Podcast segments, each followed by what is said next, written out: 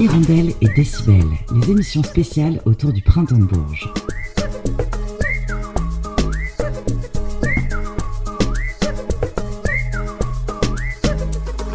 Cultivant une forme très séduisante de folk rock à la française, les cinq membres de la maison Tellier partagent une passion fondatrice pour Harvest, album séminal de Neil Young.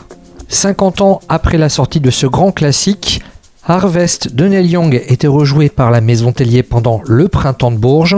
Sur scène, ils étaient accompagnés d'Émilie Loiseau, d'Albin de la Simone, Armand Méliès, Isée, Pauline Denise, Baptiste W. Hamon, mais également Pyjama. Tout ça à l'église Saint-Pierre, c'était déjà le vendredi 21 avril 2023. Juste avant de découvrir l'interview de Raoul Tellier par notre confrère Rémi Morvan de Trent Mix Radio, on s'écoute dès maintenant La Maison Tellier avec Atlas et cet extrait de l'album du même nom.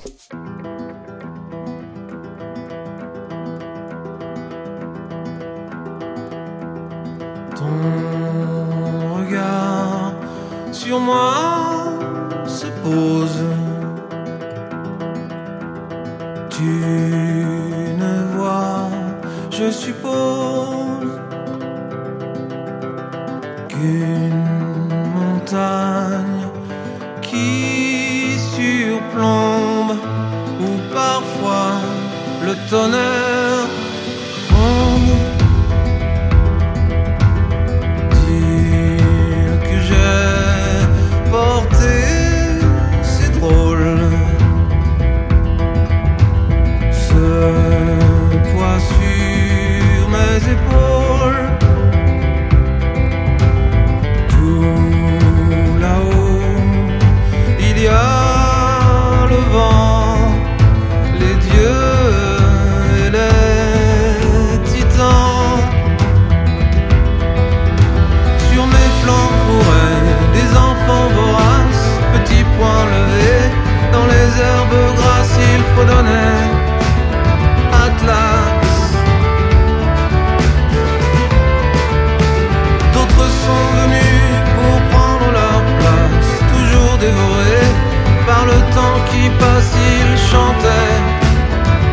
line.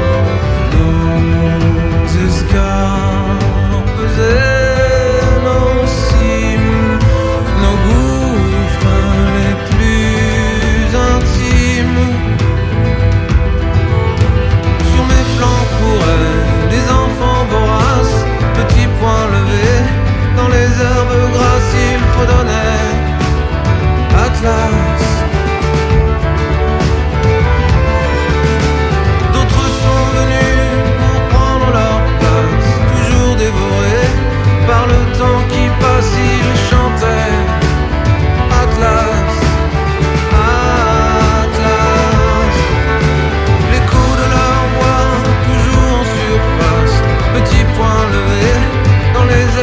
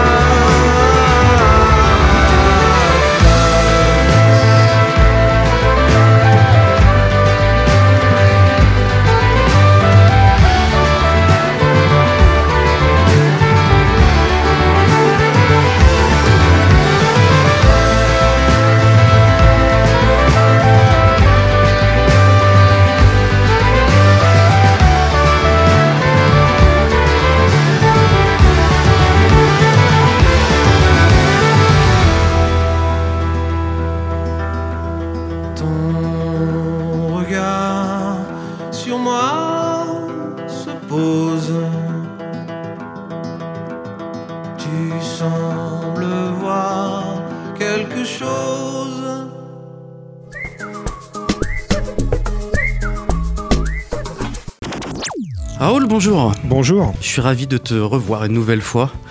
Dans un contexte un petit peu différent parce qu'on est au printemps de Bourges. Ouais. Et dans un contexte encore plus différent parce que vous venez pour une création qui est un hommage à Harvest, à l'album Harvest de Neil Young. Ouais, Cet album a eu 50 ans l'année dernière. exactement. C'est ça. Ouais. Donc vous l'aviez joué l'année dernière et vous revenez le faire ici Ouais. un an plus tard. J'avais une première question, Raoul. Pourquoi Harvest vous a autant marqué chez la Maison Tellier? Ben, en fait, moi, je te, je, je retournerai la question. Je pense que la maison Tellier existe parce que nous aimons tous Harvest. D'accord. ah oui, je l'avais pas vu comme ça. ouais, oui, oui. Bah, je pense que c'est ça. hein. Quand on a commencé euh, avec Helmut, quand on s'est rencontrés, puis qu'on a commencé à mélanger nos, nos, influences et nos musiques respectives. euh, voilà, on a, on a dit t'aimes quoi, toi? Et puis, euh, et toi, t'aimes quoi? Bah, il y avait Harvest dans le tas, tu vois, dans les, dans les quelques albums qui revenaient. euh, qui revenaient, euh, qui semblaient évidents, il y avait Harvest. Donc c'était ouais, c'était pour, pour vous c'était naturel, une évidence de faire ce, ce projet-là de toute façon. Ouais, bah ouais, ça nous tenait à cœur depuis un petit moment. C'est des, il y a des chansons d'Harvest qu'on chantait au tout premier concert de la Maison Tellier. Ouais. Euh, donc c'est une façon aussi de de se replonger dans, dans nos fondamentaux et euh, je pense que le, le, le travail qu'on a fait euh, en 2021 avec Helmut euh, sur notre spectacle en duo qui s'appelait 1881 Ouais. et qui était justement une espèce de c'était pas vraiment un concert, c'était pas non, c'était pas non plus complètement théâtral, mais en tout cas il y avait une partie un peu écrite. On a travaillé avec une, une comédienne Julianne Roth sur ce spectacle, et un des axes c'était de se replonger dans, dans ces moments où on s'est rencontrés, donc euh, il y a une vingtaine d'années, et dans les voilà d'essayer de d'exhumer les fondations de la maison Tellier. Et je pense que ça a aussi participé euh, à la création Harvest, puisque en même temps qu'on fouinait dans, nos, dans la cave de la maison, bah, inévitablement, le, le nom de Neil Young, parmi d'autres, euh, est, est réapparu, euh, même si chez moi il n'a jamais disparu, mais, mais en tout cas dans les, dans les choses. euh, voilà, je me souviens que c'était un truc. Quand on, est, quand on a commencé dans les, les premières années de la maison Tellier, on se disait ah, un jour, quand on saura le faire, euh, on jouera Harvest en entier, comme ça, une fois, pour le kiff, quoi. Du coup sur Harvest vous êtes accompagné par euh, des artistes qui sont top. Euh, Émilie Loiseau, Ouais. Albin de la Simone, Baptiste Amon, Pyjama, Armand Mélès, euh, Loni, euh, il y a Isée et Pauline Denise au cœur. Euh, ouais, bah ça c'est, euh, je pense que c'est un des trucs qui, qui moi m'a plu euh, ou que j'ai, ou que j'ai ressenti sans vraiment savoir ce que c'était. La première, les premières fois que j'ai écouté l'album Harvest, c'est que c'est un album de copains. Ouais. Il l'a enregistré au gré de, de ses opportunités durant sa tournée. Alors un coup à Nashville, un coup à Londres, un coup à New York, un coup je- dans sa grange, mais toujours avec euh, avec des gens euh, avec qui il collaborait plus ou moins euh, fortement à l'époque. J'ai vu qu'il y avait 11 musiciens et l'orchestre symphonique de Londres. Ouais, c'est ça. C'est ça, donc ça fait un paquet de monde. Et c'est vrai que quand on écoute cet album, enfin moi je l'ai reçu- je l'ai ressenti comme ça, c'est jamais le même son. on- on- Enfin, c'est jamais le même son en fait. Non, On mais en même voyage. temps, tout, tout est cohérent. Exactement, exactement. Et euh, bon, bah, de toute façon, le dénominateur commun, c'est euh, c'est Neil Young, quoi. Mais tu sens bien ce truc de euh, tiens, t'es là, viens, prends une guitare Ouais. ou prends, prends un micro, viens chanter. Euh, je suis en train d'enregistrer une chanson là qui va être sur mon prochain album, et ça, c'est quelque chose qui me, me plaît beaucoup. Euh, c'est quelque chose que j'en suis euh, très friand quand, quand j'écoute euh, quand, bah, quand j'écoute des albums, quoi. Ce, côté c'est un truc qui me plaît, qui me plaît aussi dans- pour- chez des artistes plus récents comme euh, euh, Queens of the Stone Age ou enfin Ouais. le, le boulot de Josh Homme, euh, tout ce qu'il faisait avec les, les Desert Sessions et tout ça, ça- moi ça me c'est vraiment un truc que j'ai- que j'aime quoi, de savoir que les mecs ils sont arrivés, euh, ils sont dans un studio, voilà, et, qui, et qui veut euh, vient jouer quoi. Ouais. J'aime beaucoup ce truc là. Ça donne un son en plus unique à chaque fois, quoi.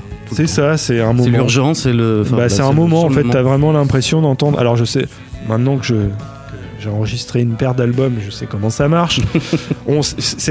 C'est- rarement le cas. euh, on, euh, T'appuies pas sur play et ça marche. En tout cas aujourd'hui, hein, mais mais en tout cas sur Harvest, il y a cette illusion là, même s'il y a euh, mettons, je sais pas, 3 ou 4, 5 prises de la même chanson. Ouais. Bah quand même, il y, a, euh, y a quand même cette illusion de...